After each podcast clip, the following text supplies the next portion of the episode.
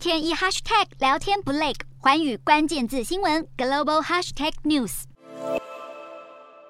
中国官方十号公布了七月消费者物价指数 CPI 年增百分之二点七，创下两年来的新高纪录。七月 CPI 会突然加速上升，主要是猪肉成本上升，价格狂飙百分之二十点二所推动。整体食品价格比去年同期上涨了百分之六点三，新鲜水果还有蔬菜分别比一年前增长了百分之十六点九和百分之十二点九。至于猪肉价格为什么会大幅上涨呢？原因在于去年秋天的活猪价格下跌，引发养殖户大量的弃养猪只，加上今年以来玉米、大豆等猪饲料的价格也都上涨，才会导致猪肉变贵。而生产者物价指数 PPI 则是年增百分之四点二，涨幅较六月下降一点三个百分点，创下十七个月以来的新低。分析师认为，下半年通膨率可能会攀升到百分之三以上。其实和其他主要经济体相比，中国今年通膨呢是相对温和，因为严格的防疫政策，还有不断零星爆发的疫情，都遏制了消费支出。加上全球各种因素，还有持续的房地产危机，让中国经济的复苏力道偏弱。不过，即便如此，中国很有可能会容忍比较高的通膨率来换取经济的复苏成长。